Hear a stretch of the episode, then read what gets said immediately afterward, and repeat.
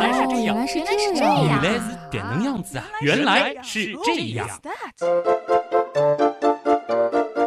欢迎来到《原来是这样》，各位好，我是旭东，我是姜文。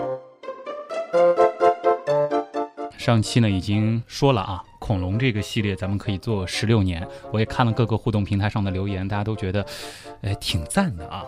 要不我们干脆就这样做下去如何？似乎文案的压力会小很多哎。可是我看到了一个评论，嗯，有人说你是故意把我叫回来做恐龙这一期的，你有何居心？哪有那么萌的一个妹子，怎么可能适合恐龙这个话题呢？唉，好吧，你不怕掉粉的话，我倒是可以陪你做下去啊。嗯，不过我也听出你的意思了，反正今天这一期应该是绕不开恐龙了，对不对？对，至于做不做十六年的恐龙，倒不一定啊。反正今天我们肯定还会和恐龙有关。虽然说这个八百期恐龙计划是一个不错的想法，但是今天呢，我倒是想换一个思路来聊一聊啊。我们会从一个更广阔的视角来看一看恐龙的时代。恐龙时代其实跨越了三个纪：嗯哼三叠纪、侏罗纪、白垩纪。你最先反映出的是哪个纪？那必须不得不说，侏罗纪公园的这个影响力太大了。嗯我觉得大家跟我一样，估计也会觉得侏罗纪最有代表性吧。嗯，没错。其实上期节目当中，我也简单的和大家科普了一下，就是侏罗纪公园，包括侏罗纪世界里，它出现的很多恐龙，它其实并不属于侏罗纪。对的啊，呃，比如说霸王龙、三角龙什么的。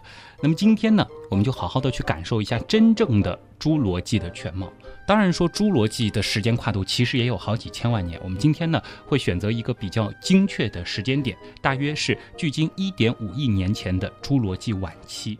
那既然是真的去看一看，那肯定得用穿越这种方式了哇、穿越啊！咱们闲置了一段时间的原样号穿越飞船，今天又可以起航了。耶这种风格我觉得最期待了。我们赶紧跟着东船长带着晕船药一起去侏罗纪逛逛吧。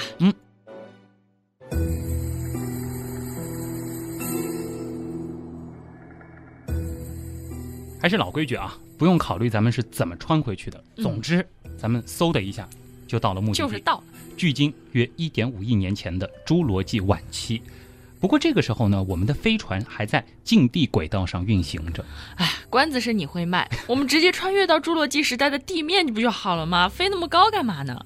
自有我的道理啊，说了是要带大家用一个更广阔的视角来感受侏罗纪的全貌，不认识一下侏罗纪时期的地球怎么行呢？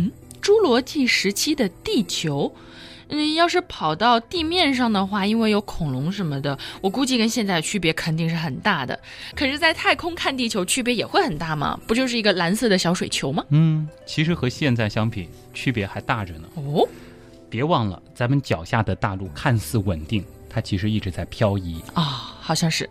在我们穿越过去的这个侏罗纪晚期啊，地球上的大陆和现在我们所熟悉的样子差别很大。一点五亿年前，南半球最大的一块陆地，主要是由如今的非洲以及南美洲组成的，它们呢几乎还是连在一块儿的。当时呢，这片巨大的大陆，我们管它叫做冈瓦纳大陆。哇，名字好炫酷。嗯那么在这块大陆的南部呢，嗯其实已经开始裂出了一条深深的口子，这其实就是预示着在之后的几千万年，南美洲和非洲会正式的分开。准备飘了。嗯，这就是南大西洋的雏形。那么在冈瓦纳大陆的东南方不远处呢，还有一块巨大的陆地，在之前它们其实是连在一块儿的，这就是如今的南极大陆和澳大利亚。哦，在当时，它们也是连在一起的。那么这块大陆呢，在几千万年前刚刚和冈瓦纳大陆分离，而在冈瓦纳大陆的北侧，大约是如今摩洛哥的位置啊，也就是在非洲的西北角，似乎呢是通过如今的伊比利亚半岛，也就是现在西班牙所在的地方啊，连接着北方另外一片广阔的陆地。或者呢是隔着一个小小的海峡，那么这块位于北半球的巨大的大陆呢，其实面积也很大啊，它包含了如今欧亚大陆的大部分土地，还有北美洲以及格陵兰岛。嗯，如今呢，我们把当时的北方大陆称作是劳亚大陆。这片大陆或许被一些浅海分割成了若干块，但是呢，我们依然可以把它视作为一个整体。注意到了吗？我们前面说到了由南美洲和非洲组成的冈瓦纳大陆，嗯，还有欧亚大陆和北美洲所组成的劳亚大陆，以及如今的南极洲和澳大利亚它组成的一片大陆。那么这三块大陆呢，其实围成了一个类似于咱们汉字“曲”字的这样的一个框啊，没封口。对，在东面呢，其实是一个开口。那么中间这片三面被大陆环绕的海域呢，其实它也有一个非常好听的名字，叫做特提斯洋。哦，这是当时的一块非常巨大的地中海啊。那么它的遗迹其实就是如今的非常小的地中海了。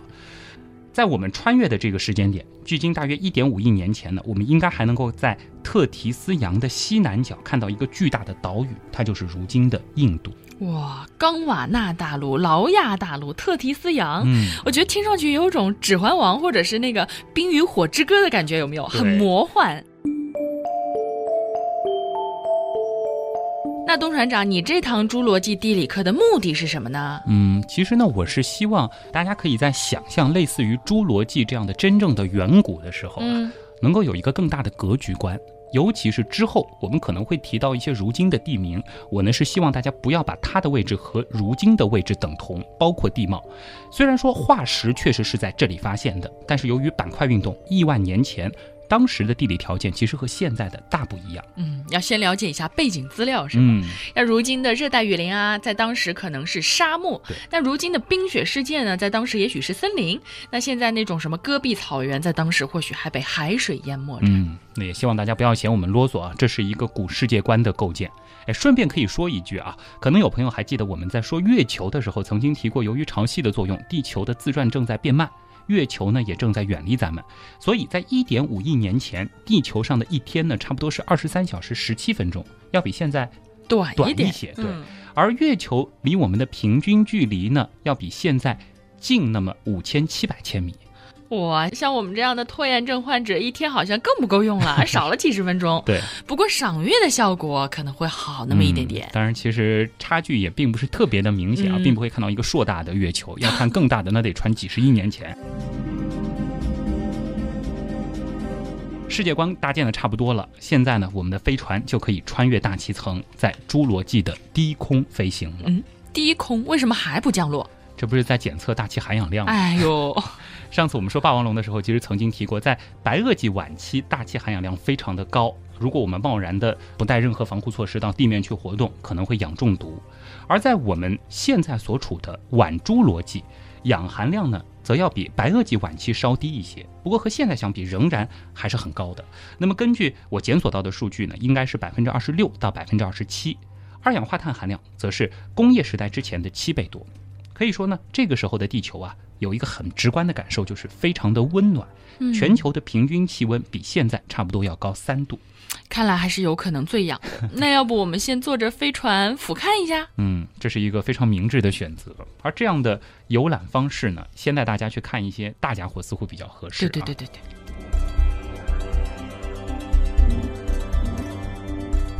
听过《花儿为什么这样红》那期节目的朋友，可能还记得，侏罗纪时代。并没有什么花，或许呢，在一些地方会绽放，但并不多啊。绽放的类似于我们之前提到过的1.62亿年前的潘氏真花。所以，地球的陆地表面呢，主要还是由裸子植物和蕨类植物所覆盖。不过呢，这一时期咱们已经看不到数十米高的蕨类植物了。那么，像是林木、鱼鳞的林、芦木等等呢，已经灭绝。侏罗纪时代的森林主要是由高大的松柏类和银杏类这样的植物所主导的。正如现在一样啊，当时的他们呢也十分的高大挺拔，得以享受森林最顶层的阳光雨露；而在森林的中层，则是那种拥有大型羽状叶片的苏铁类植物，它们的后代其实现在还能看见。地表上呢，则主要是郁郁葱葱地覆盖着一些低矮的真蕨类植物，这个和现在有些区别。哇，你刚刚说大家伙，我还一激动，以为哎是不是恐龙要来了？原来是在说当时的植物。那我想问一下，既然花在那个时候算是稀罕物，那草呢？你别说，你这个问题其实问的很专业啊。嗯，大家应该注意到了，我刚才说地表上主要是那些低矮的真蕨类植物，和现在其实是有区别的。因为我们对于草的定义呢，其实是指草本被子植物。嗯，之前说过啊，作为当今世界上最繁盛的植物类群，被子植物的起源和早期演化呢，长期以来一直是一个巨大的谜团。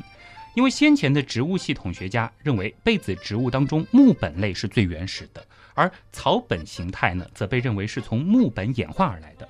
而在呃最近呢，有一则新闻可能会刷新大家的认知、啊，什么？是在今年三月份，我国科学家呢是在一点六四亿年前中侏罗纪史地层当中发现了一株小草，这个是真正意义上的具有典型的草本被子植物特征的草。嗯，那么这一研究成果呢，是以封面文章发表在了中国出版的《地质学报》英文版上。发现者是渤海大学古生物中心的韩刚教授。那么这棵小草被命名为博大侏罗草。哇，这名字！这棵草是一点六四亿年前发现的，我们今天去的是一点五亿年前，对所以这样算的话，我们还是有可能在侏罗纪中晚期找到一片小草地野餐一下，哎是不是？野餐是个不错的选择啊，抓一些小恐龙来吃吃，似乎不错。我感。觉我们更像食物。你说的没错啊，考虑到其实这棵草距离我们穿越到的时间相差了一千多万年啊，嗯，这些早期的草本植物可能是有一个比较充足的演化时间，发展出草地什么也不是没有可能的事儿。不过呢，可以肯定的是，大部分的时候，在一点五亿年前，我们能找到的还是那些低矮的真蕨类植物和苔藓类植物所组成的，我们不能叫草原，嗯叫绿原吧。哎，你说不能叫草原，我突然想到，在草出现以前，其实很多吃素的恐龙是不能叫食草恐龙的吧？我十分同意这一点，啊、所以我更倾向于的是植食性恐龙这一叫法，就是植物的植。嗯话说，想到植食性恐龙，你第一反应是什么呢？长颈龙就是那种脖子巨长，然后像大象和长颈鹿结合版的恐龙。哎，名字是这样叫吗？我知道你所指的是什么，不过呢，虽然说它们的脖子也很长，但其实不能叫它们长颈龙，那叫什么？因为长颈龙呢是特有所指的啊。嗯，它指的是那种生活在三叠纪晚期的一种长脖子龙，它们呢通常是过着水生或者是半水生的生活，吃一些鱼、菊石、昆虫或者是其他的小爬虫。你所说的应该是梁龙、腕龙、雷龙这样的哦，雷龙我还是知道的。啊，这是犀角下目的恐龙。它们呢是目前已知地球上出现过的最巨大的一类陆生动物。犀角类恐龙首次是出现于晚三叠纪，它们当时的外表呢是类似于原犀角下目恐龙。到了我们所处的侏罗纪晚期，也就是一五千万年前，犀角类恐龙的分布其实非常的广泛，尤其呢是梁龙科和腕龙科，所以我们要找到它们其实并不难。先跟着我们去劳亚大陆的西端，也就是如今北美洲的西部啊，去看一看一种著名的恐龙，叫梁龙。哎，这个好像也知道，好像在什么动画片里有过，嗯，就超级大块头，是的，吃草还能长那么大。梁龙呢，就是属于梁龙科下面一个属的恐龙啊，它的个体的确非常非常的大，最长的可以超过三十米，哇想象一下，体重达到十吨以上。它的鼻孔是位于眼睛之上的，啊，好奇怪哦！就比较好玩啊。笨重的身体、长长的脖子、长长的尾巴以及粗壮有力的腿，都是它们典型的外观。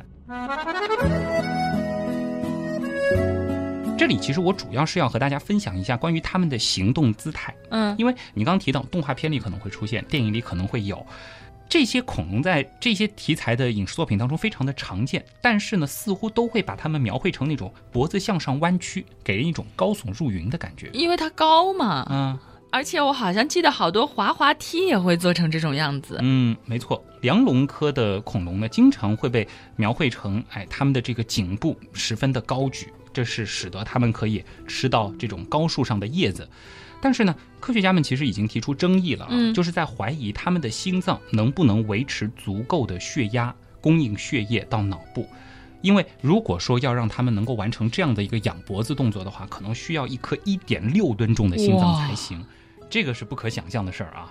另外呢，就是它们的颈部结构啊，可能并不适合过度的向上弯曲。所以现在一般认为啊，它们平时的姿态呢，应该是把这个巨长的脖子平行于地面，或者是稍稍高于地面向前伸去，嗯，摆动着头部扫荡着前方的植物。不过呢，也有研究者说啊，在必要的时候，梁龙可能是会用两条后肢站立，嗯，再加上尾巴做一个支撑，这样呢就可以使得颈部向上来吃到高处的叶子，而这个时候呢是真正的高耸入云。其实树啊、叶子什么的也不一定有它高吧。我记得好像以前在自然博物馆也见到过一种中国版的长脖子赤速龙。我知道你说的是哪一种啊？因为这类大家伙，就是类似于梁龙这样的大家伙，其实在当时的分布是比较广的啊，包括腕龙、迷惑龙、雷龙等等，其实是分布在劳亚大陆和冈瓦纳大陆的各处。而在如今的咱们中国的土地上，其实有一款样子也差不多的恐龙，那就是大名鼎鼎的马门溪龙。嗯，马门溪龙的全长呢，也达到了二十二到三十米。体躯的高度啊，也有接近四米，这是一个很震撼的视觉效果啊。那么它的特点是颈部特别特别的长，相当于体长的一半。哇，五比五啊？是不对，一比一。我们说这个九头身，人家这是什么？这脖子就相当于身体的长度啊。对。那么不仅仅是构成它颈部的每一节颈椎都很长，而且它的颈椎数量也非常的多，多达十九个。那么这是在犀角类当中最多的一种了。它的颈部呢，还特别生有那种特别的肋骨啊，脖子长肋骨啊？对，叫做颈肋，最长的可以达到三米。这个呢，能和后面第三个颈椎相连，特殊的结构呢，就增强了它颈部的力量。不过呢，也带来了一个缺点，就是它的脖子转动起来其实会比较的困难啊。想想也很费劲儿，那么长。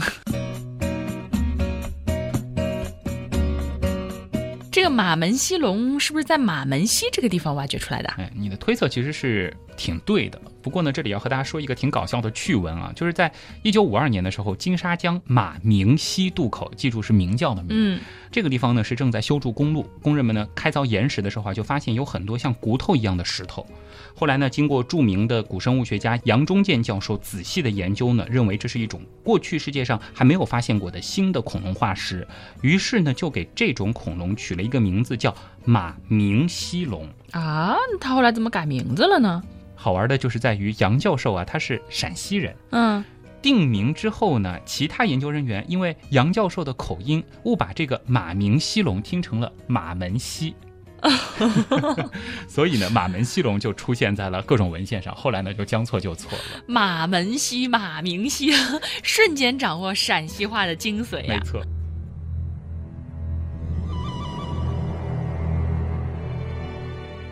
话说这些恐龙那么巨大，它们还会有天敌吗？嗯，它们的幼崽或者说比较虚弱的个体呢，应该还是会害怕一些侏罗纪时代的大型食肉恐龙的。正如现在的大象。可能他们的幼崽和年老的个体会怕狮子啊。嗯，虽然那个时候还没有霸王龙，但是凶猛的大家伙依然不少。在晚侏罗纪时代的陆地霸主竞争者当中呢，可能少不了异特龙，它又称为跃龙或者是翼龙，奇异的翼，特别的特。嗯，身长呢达到九米。最大的可以达到十二点八米，我去也不小啊！这长什么样啊？呃，你别说，长得和咱们霸王龙还是有那么一点像的啊。不过呢，相比之下，头的比例似乎稍小一些。那么它有几个显著的特征，就是这种恐龙的眼睛上方拥有一对角冠，就是有有一个小小的凸起在眼睛的上面，感觉像个小眉毛一样的。这个呢是由延伸的肋骨所构成的，眼泪的泪啊。角冠的形状与大小呢，随着个体而不同。那么它的鼻骨上方，嗯，也有一对低矮的棱脊，并且呢是会沿着这个鼻骨连接到眼睛上方的这个角冠，所以说会有一个比较帅气的正面造型。他脸长得好复杂啊，对。但是这个头呢，还是接近于椭圆形啊。另外呢，它虽然也是有小短手，嗯，但是和霸王龙相比，它就是大长手的。啊 它的这个小短手呢，大约是自己后肢长度的百分之三十五，这个要比霸王龙长很多。而且呢，它的每个手啊是三个手指，霸王龙是两个啊，它的手指比霸王龙还多一根。这个手指呢，相对来说就要灵巧很多了。它呢是有着大型的可以大幅弯曲的直爪。嗯，那么异特龙的三根手指当中呢，内侧第一根手指是最长的，直爪的状态呢。就显示他的手指很可能是用来勾住东西的。哇，这个造型完全没有萌点了，妥妥的一个沙龙利器。而且我想到一个东西，就是古装片里那个有时候皇后手上会戴那个长指甲，有点像啊。反正在当时呢，异特龙算是食肉界的霸主啊，一点都不萌。嗯。在咱们马门西龙生活的同一时代、同一地区呢，也有一种凶猛的掠食者，它可能会威胁着马门西龙，那就是永川龙。它又是谁呢？它也是一种大型肉食性的恐龙，全长呢可以达到十一米。那么站立的时候呢，臀高也有二点八五米，这也是大长腿啊。嗯，它呢有一个又大又高的头，略呈三角形，嘴里呢是长满了一排排锋利的牙齿，就像一把把匕首。哇，它的脖子呢倒很柔软，但是尾巴很长。站立的时候呢，尾巴似乎可以用来支撑身体；奔跑的时候呢，翘起来的这个尾巴呢是可以作为平衡器。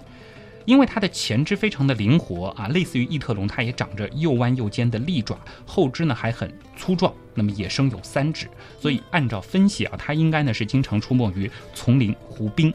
它的这种行为呢，可能像今天的豹子或老虎。哎呀，这样看来，咱们要不在空中看一看侏罗纪就好了。地表太危险了，说不定你说我们好不容易找到一片小草原，野餐到一半，然后就被什么异特龙或者永川龙给野餐了。接下来呢，再给大家介绍一个生活在这一时期的明星恐龙啊，就是剑龙。哎，这个经常听说。嗯，它呢长着像鸟一样的尖喙，嗯，这个喙里呢并没有牙齿，但是呢嘴里的两侧是有些小牙。剑龙的背上，它最显著的特征就是十七块板状的骨头，非常的巨大。嗯，那么在它的尾巴尖端呢还有长刺啊，这个刺呢据说是可以当武器用，像狼牙棒似的。那么这些刺也有四英尺长。剑龙的前腿比后腿短，前腿呢有五个脚趾，后腿呢有三个脚趾。根据推测呢，它们可能是群居生活。剑龙这个造型我知道就非常经典，嗯尤其是背上的那一排那个骨板，超级霸气。是，全长呢可以达到七米，如果算上骨板的高度，身高可以达到三点五米。身躯呢就如同大象，不过呢它的这个脑袋非常的小，所以可能不那么聪明。据说呢只有一个核桃那么大。啊，想一想，这样一个庞然大物，它大脑的重量呢只有一百来克。这里我们主要是来说一下它背上这个骨板的作用啊，因为呃其实说法特别的多。有一个说法呢是说，当气温降低的时候，剑龙呢可以张开它的骨板吸收阳光的热量；气温升高的时候呢，又会把这个骨板转一下，利用凉风来散热。不过现在更多的观点可能认为，它们主要是用来武装自己，或者说是类似于孔雀那样，为了吸引异性。剑龙开板了，怎么想也不萌。前面说了啊，剑龙呢是植食性的，不过呢，它们的进食策略和其他的植食性鸟臀目恐龙是有所不同的。其他的鸟臀目恐龙呢，是拥有能够碾磨植物的牙齿的，嗯以及它们的下颚是可以进行水平运动的，水平运动啊，就是你磨那些哦，东西的时候，不是咬，对？吧？左右能够横向的进行运动啊。剑龙不行，它们的牙齿呢缺乏平面，这就使得牙齿和牙齿之间无法闭合，而它们的下颚呢也无法水平的进行运动。那怎么吃东西呢？哎其实剑龙在侏罗纪晚期物种倒是非常的丰富，在地理上分布也非常的广泛。那么古生物学家就认为啊，它们所吃的食物呢，可能包括苔藓、蕨类、木贼、苏铁、松柏与一些果实。但是呢，由于它们缺乏这种咀嚼能力，因此呢，它们会顺便吞下一些喂食，就吞下一些石头。啊，来帮助它们的肠胃处理食物。其实这种行为倒并不是特别的罕见啊，在如今一些现代鸟类和鳄鱼当中，我们也会看见。其实鸡也会有类似的行为啊。肠胃真好。嗯。说完了剑龙，到此为止呢，生活在晚侏罗纪的恐龙就先带大家看到这里，否则的话，今天或者是明天，或者是今后的几百期节目都说不完啊。接下来呢，想带大家去看看不是恐龙的龙，不是恐龙的龙，这个怎么说呀？比如说这一时期的天空依然被翼龙统治着飞的啊，鸟龙。天空当中呢，也许会翱翔着一些喙嘴龙类的翼龙和早期的翼手龙类。这里呢，还是要说一下啊，这些当时的天空霸主它并不是恐龙，虽然都是爬行动物，但它们并非属于我们之前其实说过，就是鸟臀目和蜥臀目。嗯，它们呢是属于独立的翼龙目。这个会飞的爬行动物这种说法，总是感觉怪怪的。抛开爬行动物那个爬的这个动作啊，就来理解这个事情，主要是它的这个生理结构啊。我们说一下这一时期的翼龙呢，其实和我们在电影当中常看到的会有一些区别。它们呢普遍是有比较长的尾巴，身体上呢是覆盖着短短的绒毛，它们呢有许多大而尖利、向前倾斜的牙齿，嗯，尾巴挺长的，而且呢末端往往会垂直生长着一个像苍蝇拍子一样的舵状皮膜，拍苍蝇吗？主要是用来飞行的时候保持平衡啊。它有很大的喙状骨，就是鸟的这个喙啊，喙状骨。胸骨上呢有控制飞行的肌肉。它们的特点呢是头大身子小，头骨比较重，长在一个长长的脖子上。比较好玩的呢是想和大家说一说它们用于飞翔的这个翅膀啊，嗯当然不能叫翅膀，那应该是说它们的翼。啊龙翼，对，翼龙类呢其实是第一种飞行的脊椎动物。那么翼龙的翼它是怎么样演化出来的呢？我们可以拿自己的手来想象一下啊，它们的翼呢是位于身体侧面到四节翼指骨之间的皮膜衍生出来的。这个我们怎么来理解啊？就好比我们把自己的这个手臂张开，嗯然后我们腋下开始就延伸出一片巨大的皮膜，嗯一直连到咱们的差不多是屁股的这个位置啊。哇，另一端呢是延伸到了，另一端呢是延伸到了咱们无名指的指尖。然后呢，我们的这个手啊，嗯，呃，前三根手指会变得比较的小退化，但是我们的第四根无名指会变得非常非常的长。这个无名指一直连着整张皮膜，用来飞，对，用来飞。这根嗯手指会变得特别特别的发达和粗壮，而我们的这个小指呢是退化了的。就假设我们是一只翼龙啊，它的这个手是这样一个状态。好难看这样子的啊一个结构构成了它的这个飞行的工具，它的翼啊。那么，翼龙的这个腕部呢，其实发育有一个特有的向肩部前伸的翅骨，这个呢对翼膜的支撑会起到一个特殊的作用。嗯，可以想象一下这种感觉啊，如果自己化身为一只翼龙的话，是不是这个手会比较的难受一些？但是应该挺能保持平衡的。对，所以其实我们也可以想象，就是翼龙在地上，它其实依然是一个爬的状态，就是它会把自己的这个可以想象无名指往内收，可嗯能是朝着天，然后呢，其他几个爪子还是可以撑在地上，对，加上两只脚，这个动作呢，其实和现在的蝙蝠还是有那么一些类似的啊。顺便要说一下，这个时候翼龙的大小，大家别想到翼龙就想到那些庞然大物啊。嗯其实，在侏罗纪晚期的时候呢，翼龙的体型差异和现在的鸟类差不多，也是有大有小的。小的呢，翼展可能只有几十厘米，甚至十几厘米；那么大的也有超过一米的。不过，特别巨大的那种版本啊，有一种说就是可能类似于呃公交车那么大的巨型的 翼龙，那是要到白垩纪的时候才会出现。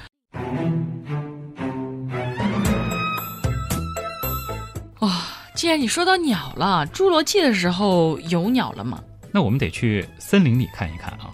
一点五亿年前的侏罗纪晚期，其实森林和现在一样，十分的热闹。除了能够偶尔邂逅一些大型恐龙之外，这里呢还是一个观赏早期鸟类，这里呢得打个引号，或者说是类似于鸟的恐龙的好地方。难道鸟都是恐龙演化来的吗？这个其实大家应该有这样子的一个常识了啊，比如说大名鼎鼎的始祖鸟，它呢就会在林间散步。虽然说有翅膀，但是它并不能飞翔，而且现在的观点其实认为它们依然是属于恐龙。嗯，这些被羽毛覆盖着的生物呢，有一些奇怪的特征，它呢有两对翅膀。啊，也就是说，它的腿部也发展出了一对后翅，哎，这个造型其实会比较酷炫啊。啊，嗯，它的前翅的中段呢，依然是能够看到前爪的，这个和翼龙会有那么一点像。另外呢，它还有一条被羽毛覆盖着的长长的尾巴，这个和现在的鸟区别很大，因为鸟现在是没有尾巴的。嗯，不过呢，我倒是不能确定当时的清晨这些鸟类的祖先们是否也会叽叽喳喳，但是它们多彩的羽毛一定也为当时可能有些单调的森林增添了不少色彩。一般认为啊，这个时候真正意义上的鸟应该还没有出现。如果说我们要真的去看早期的鸟的话，恐怕呢还得再等那么几千万年，要到白垩纪。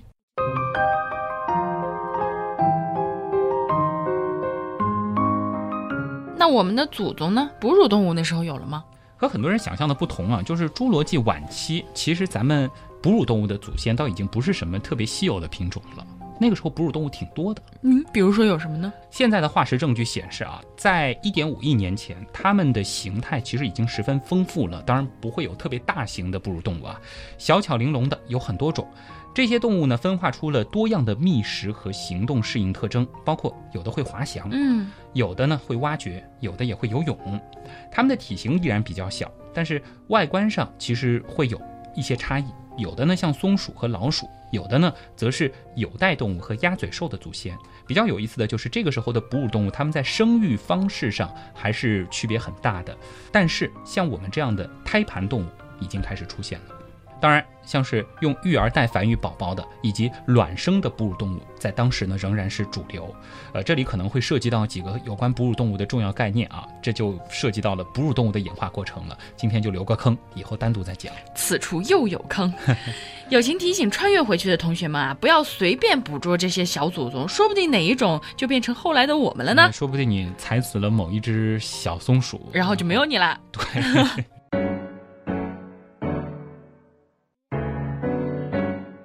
在当时的陆地上呢，还有一个很大的类别，这里呢还是要说一下的，就是昆虫。嗯，有点吓人啊。为什么不让姜文贸然的就到陆地上去逛一圈呢？因为怕虫子的妹子啊，可能不会喜欢那个时代。因为昆虫在当时的个头要比现在大不少。那么在这之前的一亿多年的时间里呢，其实昆虫的个头曾经非常非常巨大过，比如说。与蜻蜓相似的巨脉蜻蜓，它的翼展可以达到七十厘米哇！或者和鞋子一般大的巨型蟑螂也并不罕见。当然，这不是在侏罗纪。嗯，到了一亿五千万年前的侏罗纪晚期呢，情况有所改变。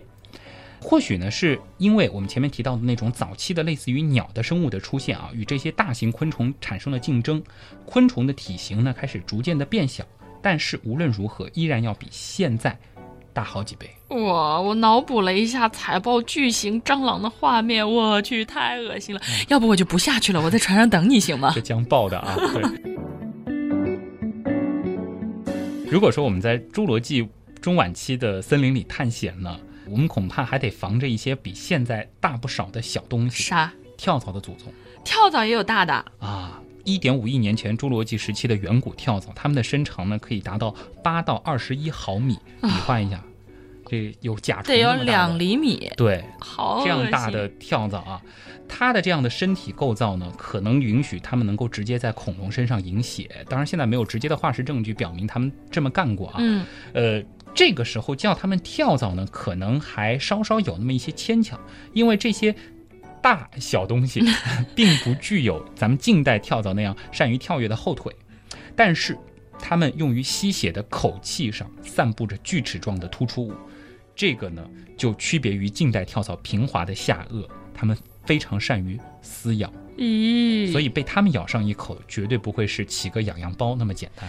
好了，东船长，我已经彻底打消下到地面探险的打算了，拜拜，你自己去吧。很明智啊。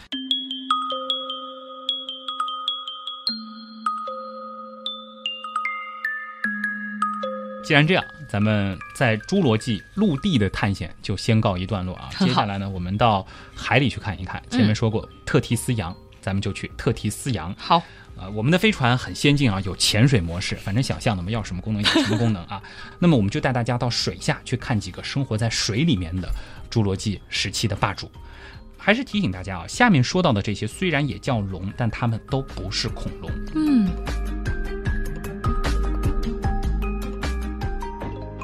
在侏罗纪时期的海洋里呢，海洋生物和现在倒是挺像的。主流的呢依然是鱼类，样子呢也和现在差别并不是很大。嗯，不过呢，那个时候并没有鲸鱼和海豚，因为我们知道这些都是哺乳类的巨兽。对啊，等它们在海洋里活跃，已经是恐龙灭绝几千万年以后的事儿了。不过很有意思的是，当时也有一些像鲸鱼和海豚一样，就是从陆地返回海洋的大型生物。那就是从陆地返回海中的爬行类，比如说鱼龙。名字很霸气，估计块头也不小吧。嗯，说到鱼龙，大家不要想象成恐龙的样子啊，它其实更像是海豚或者是鲸鱼或者是鱼的样子，但它是属于爬行动物。在水里游的爬行动物，那么鱼龙大一些的个头也非常的大，有十到二十米长，好大呀！嗯，生活在一点五亿年前的鱼龙呢，主要是发展成了真鱼龙，这就是我们常说的最典型的这种鱼龙。它的身体呢是流线型的，皮肤是裸露的，很适合在水中游泳。它们的这个鼻孔呢是长在头的上方，那么嘴里呢是长满了又尖又大的牙，最多呢可以长出两百多个。哇！这个时期的鱼龙呢比较萌啊，它的眼睛非常的大，呃，忽闪忽闪的，而且呢，还长着一种叫做巩膜环的保护眼睛的结构。这个其实就说明鱼龙啊，它在水里的视力很强，而且根据化石的分析，它们的听力也会比其他的爬行动物来得好。所以呢，有人说它是眼观六路，耳听八方，算是海中的一种霸主。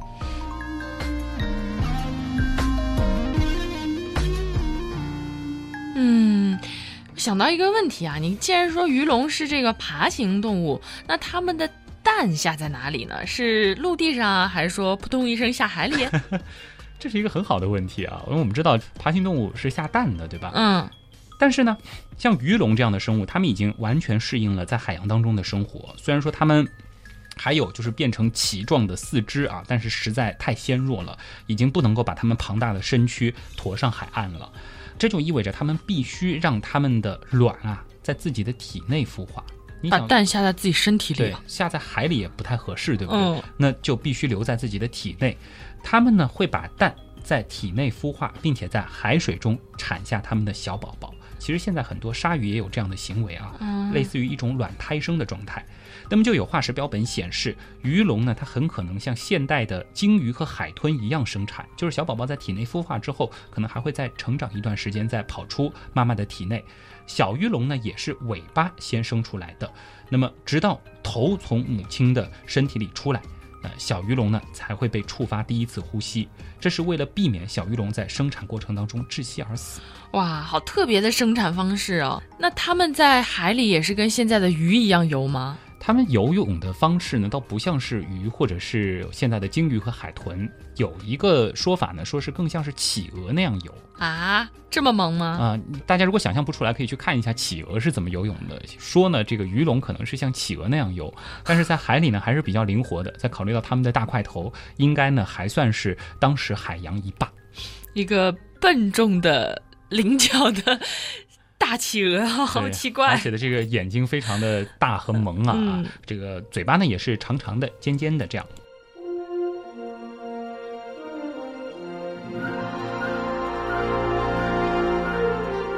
其实呢，在同一时期，在水里啊，还有一类强有力的竞争者，也是非常的霸气，那就是大名鼎鼎的蛇颈龙了。如果说这种水生物没有听说过的话，可能大家听说过尼斯湖水怪的传说，对不对嗯？据说尼斯湖水怪就是根据蛇颈龙的样子制造出来的啊，啊，因为这是一个现在被认为是骗局嘛，嗯但是它的这个造型呢，基本就是蛇颈龙的样子。这是一类适应潜水环境的类群，它的个体比较的大。那么许多种类呢，身体非常非常的庞大，也可以长达十一到十五米，个别种类呢可以长达十八米。另外，它最显著的特点就是拥有细长的脖子，因此而得名。有一个比较形象的比喻，说蛇颈龙就像是一只蛇放在了一只乌龟的身体里，哦，好好想象啊，能想象。是不是很像？嗯对对也有一个说法和咱们这个传说当中的玄武会比较像嗯，我发现今天咱们讲的龙脖子都好长啊。啊，很多种就脖子比较长啊，不知道为什么那时候流行长脖子啊。嗯，从三叠纪晚期开始，蛇颈龙就出现了。那么到侏罗纪，咱们所处的这个时候呢，已经遍布世界各地了。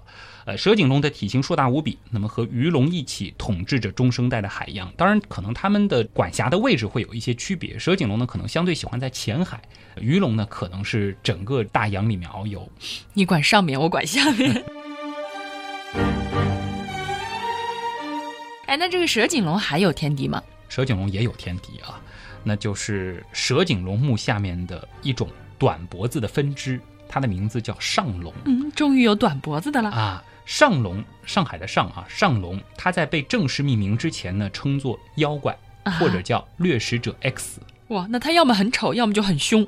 名字很酷啊，嗯对吧？我我特别喜欢掠食者 X 的这个名字，因为当时发现的时候，觉得它特别特别的巨大。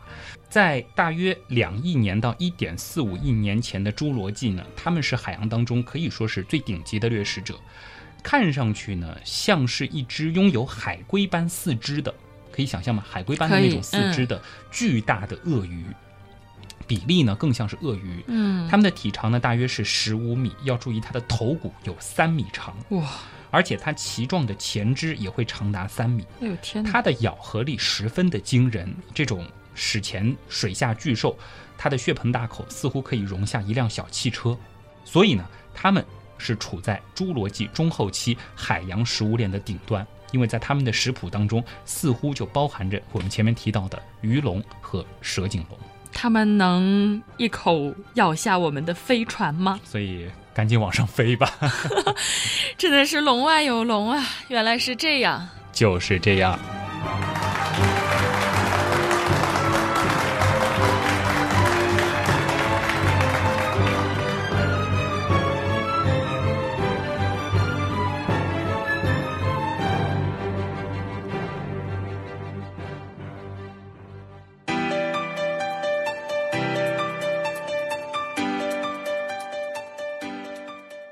姜文同学从侏罗纪回来，感觉如何？再也不会去了。为什么？太可怕了，好吗？不知道什么时候就被一口吃掉了，就感觉没有想象当中的那么浪漫，和恐龙做朋友啊。我觉得特别崇拜我们那些祖先们，就是哺乳动物，就是早期的哺乳动物。对对对，他们是怎么逃脱恐龙的魔爪的呀？嗯，这个其实也是一个很有意思的思考啊。所以呢，大家一般推测，当时的哺乳动物可能更倾向于夜行。另外呢，也是不会发展出太大的个头，因为真的斗不过那些恐龙和其他的掠食者啊。直到恐龙灭绝之后，其实哺乳动物才开始去取代恐龙们所占据的那些生态位，包括水里面的像是苍龙、蛇颈龙、鱼龙这样的大型的掠食性的动物，才会出现像是鲸鱼或者是海豚这样的。所以很难想象，如果说没有六千五百多万年前的那次大灭绝，如今的。哺乳动物会发展成什么样？可能就没有我们了耶。对，可能还是那么卑微吧。嗯。恐龙之旅呢，可能到今天这一集呢，就暂时先告一个段落啊。其实有了《侏罗纪漫游指南》，很容易想象还是会有《白垩纪漫游指南》《三叠纪漫游指南》，包括以此类推的再早的《二叠纪漫游指南》等等等等。我们说地球的这个生命演化史，这是一个巨大的宝库。我们可以在这样的一个过程当中去想象，同样生活在我们这颗星球上的，在几亿年前，这个世界是怎样的？好神秘，充满着遐想啊！嗯，但是我现在不敢遐想了，因为觉得一点都不浪漫。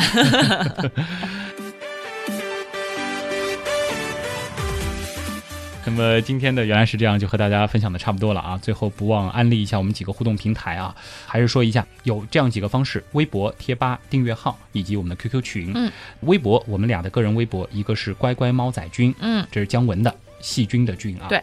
那么我的呢就是旭东，嗯啊，东比较难写啊，是上面一个山，下面一个东。旭呢就是旭日的旭。嗯。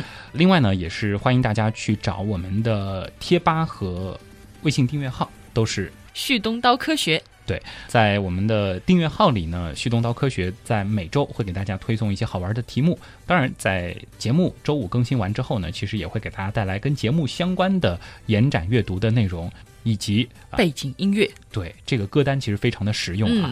这要感谢咱们的图文组和音乐组的小伙伴。那么最后呢，还是要说一下咱们的 QQ 群啊。现在有三个了吧？对，现在是三个啊。这个分别是元阳刀友会天狼、元阳刀友会北极，还有新开放的元阳刀友会大脚。大脚的增长速度有些惊人啊！那么多少了？现在已经超过五百了。哇！不到两周的时间，赶紧加吧，能加哪个加哪个。现在正式开放的是大脚，那么大家能够加入的主要的地方还是大脚这个 QQ 群啊。原样刀友会在 QQ 群里搜索就可以了。呃，现在已经涌现出很多大神了，各种学科都有非常强悍的刀友啊，大家在里边讨论也是非常的好玩。话说什么时候可以在里边捕捉姜文呢？这个看缘分吧，大家。你会潜伏进来的是吧？对。好了，今天的原来是这样，就是这样。我是旭东，我是姜文，咱们下周再见。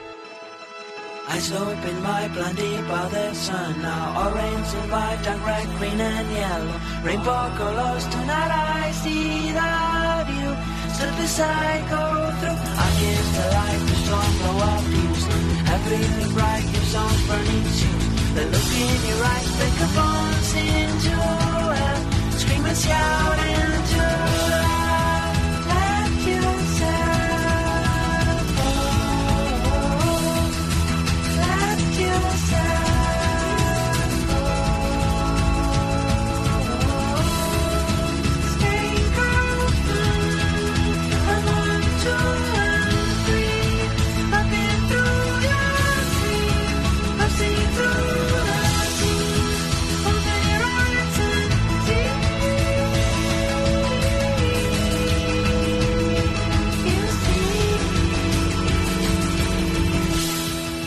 可是，在太空干，可是，在太空干大，可是，在太空看地球，啊，可是，在太空看地球区别也会很大吗？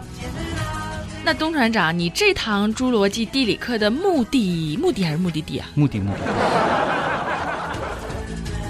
呃，根据化石结构会发现，它们的颈构结部可能不能颈部结部，你说的是颈构结部是吧？构结部，紧构结部，紧构结部，构结部，构结部，构结部，结部，结部，结部，部部部。那么我的呢是山东九日游啊。旭东。